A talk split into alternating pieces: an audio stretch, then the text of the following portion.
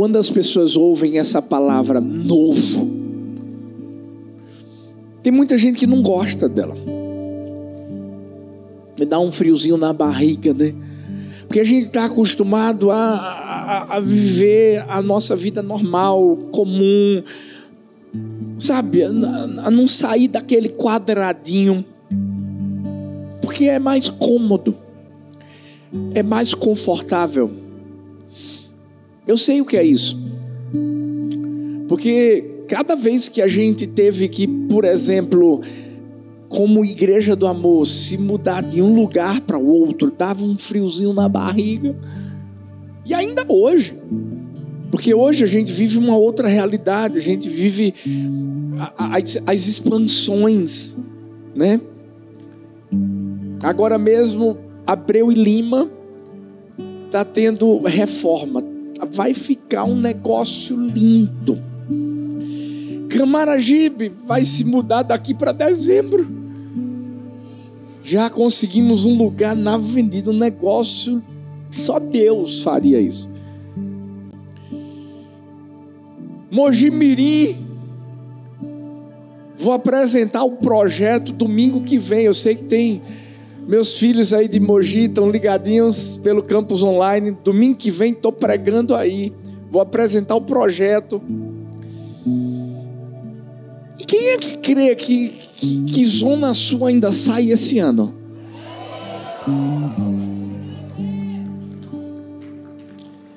Eu creio. Mas sabe, dá um friozinho na barriga porque é tudo novo. Mas é isso que Deus deseja.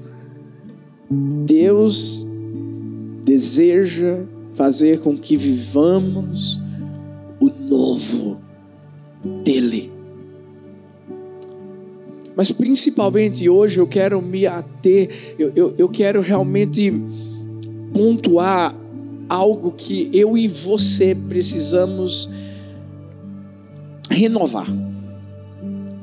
Porque é, é isso que vai fazer com que na nossa vida sejamos bem-sucedidos ou não. Hoje eu quero falar sobre um novo padrão. Padrão de quê, pastor? De pensamento. Se tem algo que nós precisamos renovar na nossa vida, é o nosso pensamento. A nossa mente. E por que a mente? Porque a nossa mente carrega nossos ideais. A nossa mente carrega nossos sonhos. A nossa mente carrega nossas impressões da vida. E se nós nutrirmos pensamentos do céu sobre nossa vida, nós vamos viver o céu na terra. Mas se nós nutrirmos pensamentos destruidores, se nós nutrirmos pensamentos negativos, é isso que a gente vai viver: destruição as coisas vão começar a dar errado e nós não vamos encontrar alguma solução para aquilo que a gente está vivendo. E eu quero mostrar na Bíblia isso. A Bíblia fala em Romanos 12, 2: E não vos conformeis com este mundo, mas transformai-vos pela renovação da vossa mente. Grita bem forte assim: renovação da minha mente. Para quê? Para que experimenteis qual seja a boa, agradável e perfeita vontade de Deus. Eu sei que não é fácil você renovar a sua mente, principalmente num mundo onde a gente vive caos, onde a gente vive problemas, é, é, às vezes na área familiar, na vida financeira, dentro de casa. Quando a gente olha para o mundo corrupto, tanta destruição, Mas só tem uma maneira. Eu vou repetir isso. Só tem uma maneira de vivermos a vontade de Deus. E quando eu falo de vontade, eu estou falando da boa, perfeita e agradável vontade de Deus. Só existe uma forma: é quando eu renovo o meu pensamento. Aí as coisas começam a ficar mais claras. Aí a gente começa a enxergar o que Deus quer fazer mesmo diante das tempestades da vida. Por quê? Porque tudo está aqui, ó. O que eu penso, eu sou. O que eu penso é o lugar onde eu vou chegar. E é nessa hora que, se nós não nos agarrarmos à verdade da palavra do Senhor e substituirmos, talvez um pensamento que está destruindo a nossa vida, talvez um pensamento de culpa, talvez um pensamento de rejeição, talvez um pensamento de fracasso, porque o diabo ele tenta infiltrar, inserir em nossa alma todo tipo de pensamento. Não vai dar certo. Rapaz, você vai tentar mesmo? Esse é teu sonho? Você não acha que você está sonhando alto demais? Essa é hora de substituir. No futebol é assim. Em outro, qualquer esporte. Se tem algum jogador que não está fazendo o que o treinador quer que faça, o, o que é que o treinador vai fazer? Substituir e colocar um outro melhor. É simples assim. Tudo que Deus quer que a gente faça é que a gente substitua aquele pensamento que a gente sabe que não está fazendo a gente caminhar para frente. Quer ver pensamentos né, do, do passado? coisas que aconteceram no passado que você ainda está agarrado, está agarrada a essas coisas e dizendo: Meu Deus, mas será que não vai acontecer de novo? Fala para a pessoa que está perto de você e diz assim: Se prepara. Deus está te levantando como o técnico da sua alma. Se prepara e faz a substituição certa. Deus trouxe você hoje aqui para pegar o que está errado e colocar o que está certo dentro da sua alma, dentro da sua mente, no nome de Jesus. É hoje que o jogo vira. Vou falar de novo, é hoje que o jogo da sua vida vai virar. Ah, pastor, mas o senhor falando parece tão fácil. Uau, eu já estou. Como é que esse negócio substituição? Como é que esse negócio renovamento? Como é que eu, eu, eu estabeleço esse novo padrão de pensamento na minha vida? Primeiro, identifique as mentiras do inimigo. Você sabe, você sabe que o diabo é pai da mentira. você sabe. E essa é a hora de nós, com discernimento do Espírito, identificarmos as mentiras dele. O Salmo 26, versículos 2 e 3, é um salmo de Davi. E Davi se coloca diante do Senhor, dizendo assim: Sonda-me, Senhor, prova-me, examina o meu coração, a minha mente pois o teu amor está sempre diante de mim e continuamente sigo a tua verdade. Muitas pessoas, é, é estudiosos da Bíblia, tentaram identificar por que Davi estava falando isso com Deus. E acharam primeiro uma opção. Davi estava sendo perseguido por Saul que era algo de certa forma comum na vida dele. E por estar sendo perseguido, Davi simplesmente se colocava diante de Deus para dizer assim: Deus, o Senhor sabe que eu nunca quis usurpar o trono do rei Saul. Talvez as pessoas falem: Ah, Davi está se levantando contra o rei. O Senhor sabe, eu nunca toquei no teu ungido. Por quê? Porque talvez vinha na cabeça de Davi, é isso que o diabo faz, gente. É tentar colocar coisas na nossa alma que na verdade não são a realidade da, da nossa ação, da nossa atitude. Mas existe uma outra hipótese que alguns teólogos dizem que Esbocete, que na verdade filho de Saul, ele ele acabou morrendo Pessoas que estavam perto dele se levantaram, o mataram e levaram a cabeça dele para Davi. E você sabe o que é que Davi vai fazer? Vai mandar matar os dois. E algumas pessoas dizem assim: é, é, talvez Davi no Salmo que nós lemos, ele, ele vai querer dizer a Deus: Eu não mandei matar o, o, o Esbocete. Esbocete era rei né, da, da, da, parte lá de, de Jerusalém e Davi era de Judá.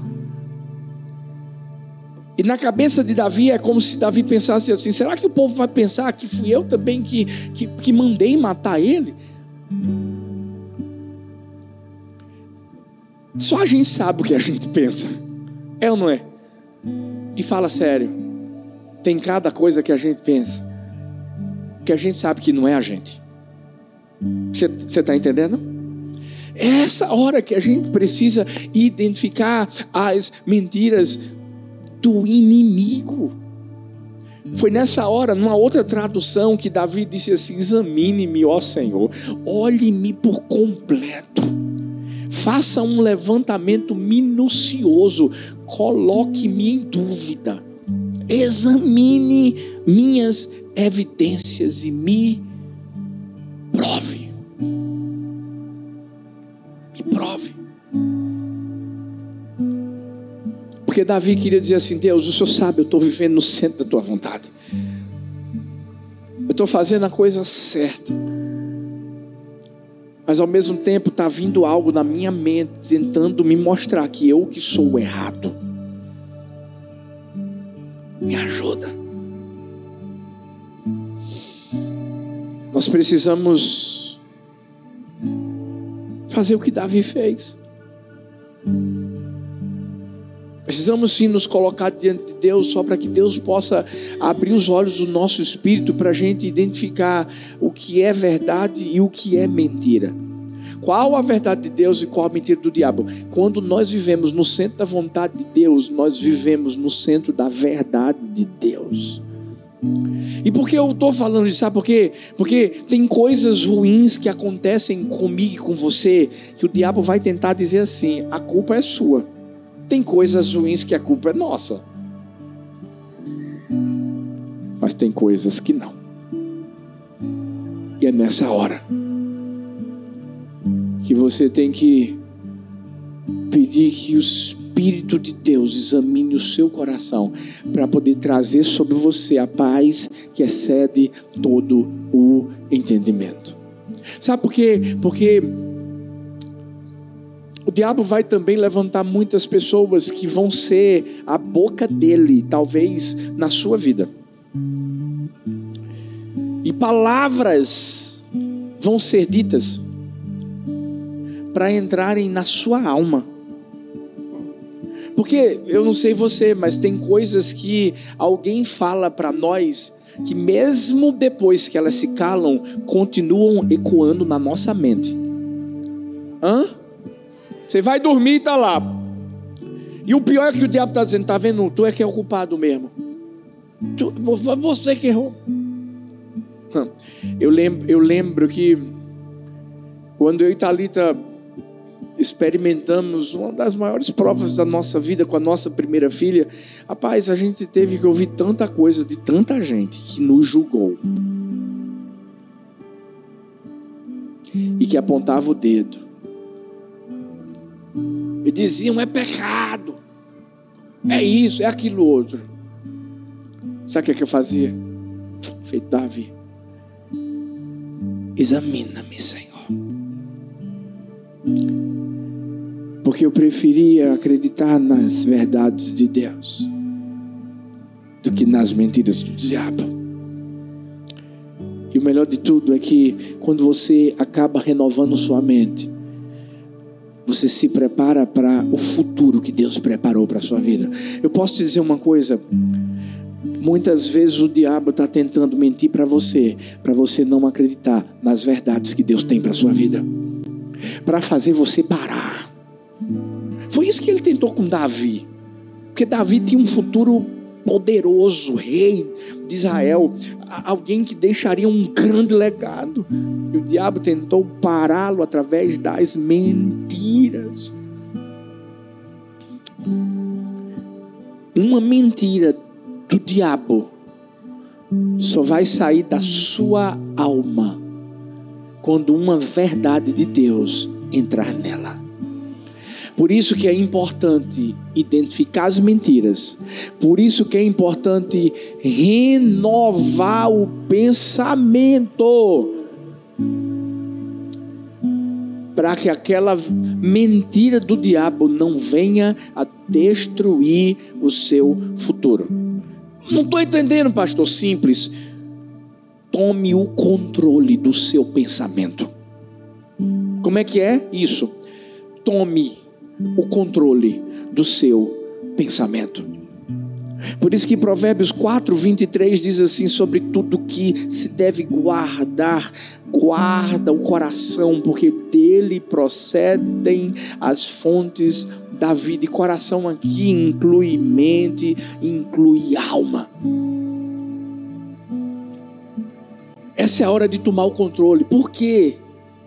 Porque é mais fácil livrarmos a nossa vida de um pensamento do diabo se o atacarmos quando ainda no começo, no início. Porque senão esse pensamento vai ficar enraizado. É feito um câncer. Alguém que foi diagnosticado com câncer no começo tem uma probabilidade muito maior de ser curada mais rápido. Porque o tratamento vai ser no início. Sabe, a gente tem que identificar as mentiras do diabo no início. Quando aquela coisinha, sabe, começar a, a, a, a vir na alma dizendo assim: Fulano de Tal está com raiva de mim. Porque o diabo bota isso. E me perdoe. Não, na verdade, não vou nem pedir perdão principalmente na cabecinha das mulheres. Eita, elas estão olhando assim para mim agora. Se Thalita tivesse aí. Mas eu estou mentindo? Não. Ei! A gente precisa identificar no começo a gente não pode alimentar as nossas mentes com aquilo que vai promover justamente destruição na nossa vida. Por isso que temos que guardar o nosso coração, ou seja, sou eu que controlo, eu que permito o que entra e o que não entra aqui dentro. Ponto final. Sacode a pessoa que está perto de você aí, sacode ela aí, sacode. E diz assim: bora, toma o controle, toma as rédeas. É isso. Ei, Deus deu a mim e a você essa autoridade. O que é que, é que a gente tem permitido que entre na nossa mente? Mentiras do diabo ou verdades de Deus? A escolha é nossa. Não, não, não. Não adianta você chegar e dizer assim: ah, pastor, mas é mais forte do que eu. Porque o diabo, deixa eu te falar uma coisa: o diabo já perdeu a sua vida de uma vez por todas. E quando eu digo vida, perdeu sua alma, perdeu seu corpo, perdeu seu espírito também. Ei, Deus colocou na sua mão essa responsabilidade e autoridade. Dizer assim: peraí, peraí, peraí, esse pensamento eu não aceito, porque eu sei que não vem do meu pai. E é a hora que você, pum, o diabo tentou fazer isso com Jesus no deserto, no momento da tentação. Todas aquelas palavras que eram faladas a, a, a Jesus: vem cá, transforma as pedras em pão, vem cá, pula daqui. Ei! O diabo estava justamente tentando inserir mentiras com um fundo de verdade. Como é que é, pastor? Mentiras com um fundo de verdade. Porque o diabo, quando traz mentiras, ele, ele, ele coloca até a palavra de Deus no meio. Estou mentindo? Quer ver? Vou só explicar uma coisa. Qualquer pessoa pode sair de qualquer igreja. Qualquer pessoa. Você não pode sair de Cristo. Mas você vai continuar sendo igreja do Senhor. Mas às vezes tem pessoas que dizem assim: vou sair da igreja. Aí você pergunta, vai sair por quê? Aí a pessoa diz assim: porque Deus me disse. Aí eu pergunto: Deus falou e Deus mandou você ir para onde? Ainda não sei.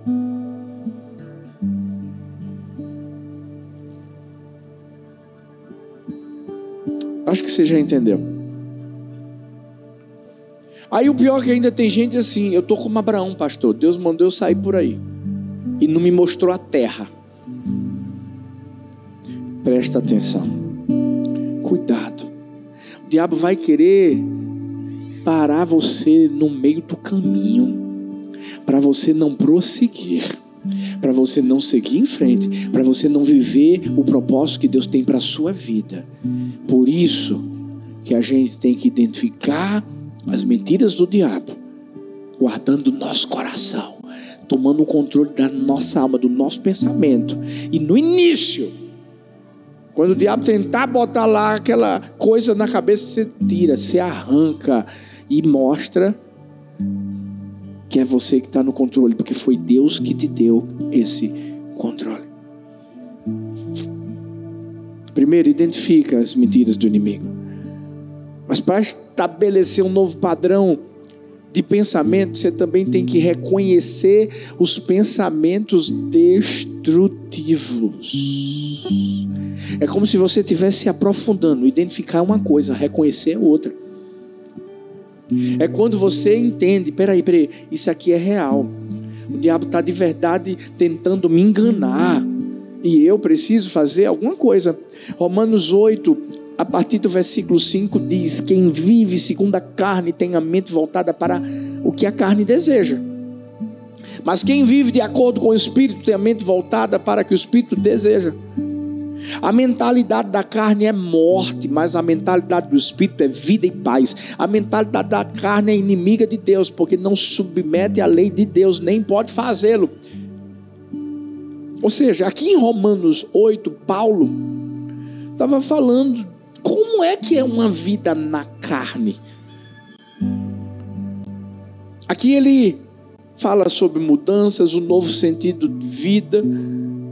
Aqui ele mostra que você não vive mais na lei, vive no perdão de Deus, que o Espírito Santo nos faz filhos de Deus. E ele começa a nos mostrar e nos assegurar a esperança, misericórdia, a bondade de Deus sendo derramada sobre nós. Ele vai falar sobre o novo homem e o velho homem. E ele, de uma forma muito específica, vai mostrar quem vive na carne e quem vive no espírito. Quem escolhe permanecer dando voz aos pensamentos destrutivos, vive na carne.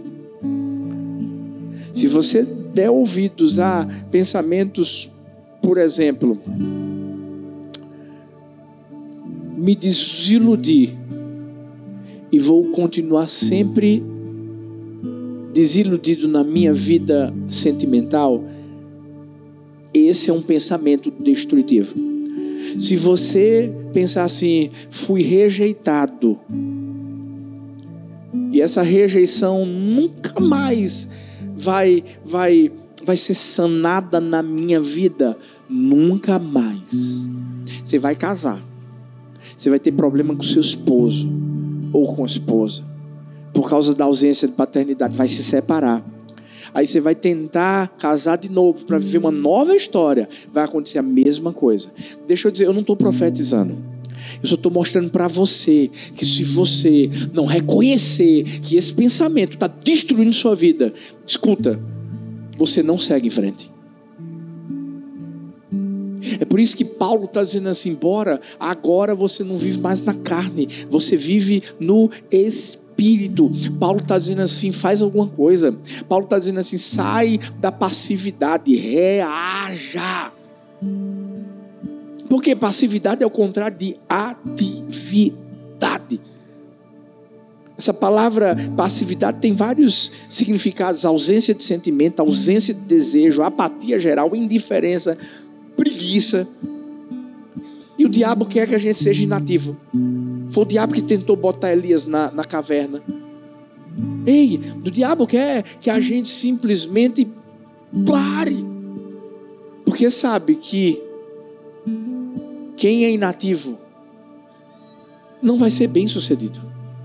Não vai alcançar o sucesso de Deus na sua vida. Eu não sei se você já viveu isso, mas sabe aquela pessoa que vai, vai, vai é, é, ter tantos pensamentos destrutivos e geralmente cai numa depressão. E o que é que ela faz? Ela vai para um quarto, um quarto escuro. O que é que ela faz? Ela fica numa cama. Talvez tem pessoas aqui online que já viveram isso. E aí, ó, você fica numa cama, pensando em quê? Em morrer. Simplesmente dizendo assim: desiste da vida.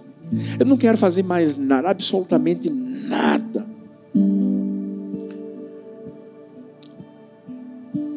Esse tipo de pensamento que a gente precisa reconhecer. Sabe por que Deus trouxe você hoje aqui? Talvez você até pensou assim: vou lá, vou, vou, vou conhecer veio conhecer nada, você veio conhecer Jesus, você veio conhecer aquilo que Ele tem para sua vida, você veio conhecer o propósito que Ele tem para você, é, você veio conhecer essa verdade, de, de, de substituir esses pensamentos, de, de reconhecer que tem algo que está tentando destruir a sua vida, e hoje você vai se levantar, sabe por quê? Hoje você não vai ser mais apático, a partir de hoje, ei, não vai ter mais passividade diante dos ataques do diabo contra a sua vida, sabe por quê?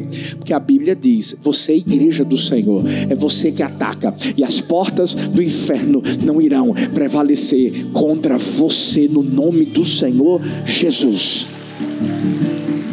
Bora, igreja do amor! Ei! Chegou a hora de você pegar o que estava destruindo e destruir, para que você deixe Deus construir aquilo que Ele tem para a sua vida. Por isso que a gente tem que reconhecer, a gente tem que entender, está acontecendo. Porque enquanto a gente se move, meu amigo, meu amigo, o diabo ele perde a batalha. O povo estava parado na frente do mar vermelho. Tudo que Deus disse assim: ande, marche. É interessante porque essa é a hora que o exército de Faraó está lá indo atrás e pensando: vou derrubar, vou destruir. Ei, ei, é assim que o diabo faz. Ele pensa: vou destruir. Já tentei implantar um pensamento destrutivo na vida dele, na vida dela, vou destruir. Mas ele não sabe que a gente está caminhando. E quando a gente caminha, o mar se abre.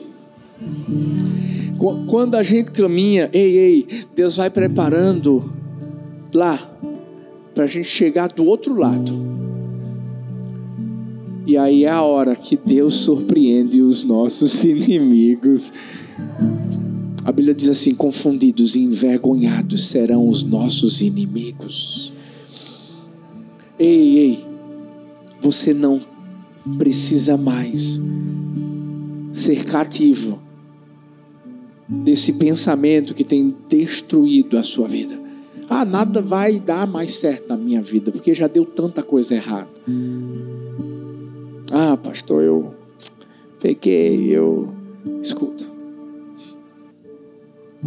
Deus faz novas todas as coisas. E a primeira coisa que Ele quer fazer novo é o nosso pensamento.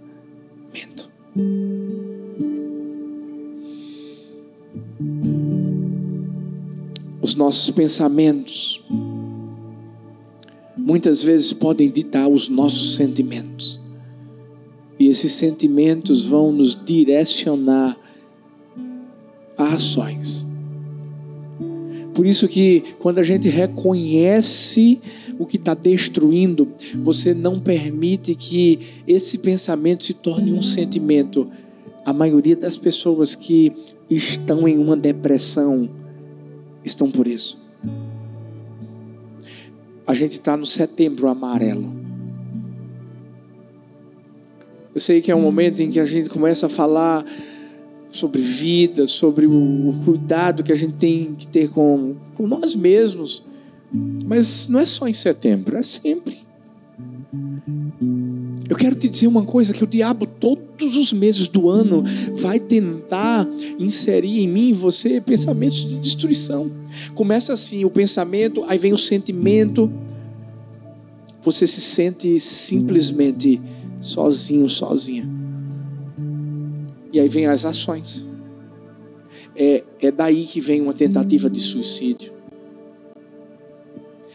É daí que vem a desistência de forma total. O que, é que eu faço, pastor? Essa é a hora de reconhecer aquele pensamento e substituir.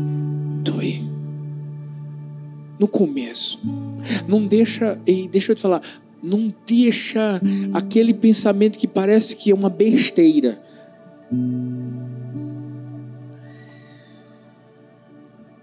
Se tornar um tsunami. Eu vi, eu vi uma, uma história. Uma árvore gigantesca lá em Colorado, nos Estados Unidos. Essa árvore ela já tinha quase 500 anos, uma árvore forte. Já tinha enfrentado 14 raios. Pum. Tempestades, terremoto. Depois de quase 500 anos, aquela árvore pum, despencou. E foram tentar descobrir como é, como é que uma árvore que é tão forte, ela, ela. E diante da pesquisa descobriram que insetos, besourinhos, que ninguém conseguia ver direito, começaram a, a corroer a parte externa e foram entrando, entrando, até ir ao cerne, ao centro deixou aquela árvore oca. E aí chegou uma hora em que ela caiu. Nossos pensamentos são assim. De verdade, filhos, se a gente permitir que pequenos pensamentos destrutivos, mentirosos, cheguem aqui, aí a pessoa diz: Ah, não, não, não quero ficar mais casado, não, não aguento mais meu esposo. Você está pensando que outro casamento vai ser melhor? Vai não. O filho que diz: Ah, porque meu pai e minha mãe não me entendem. É.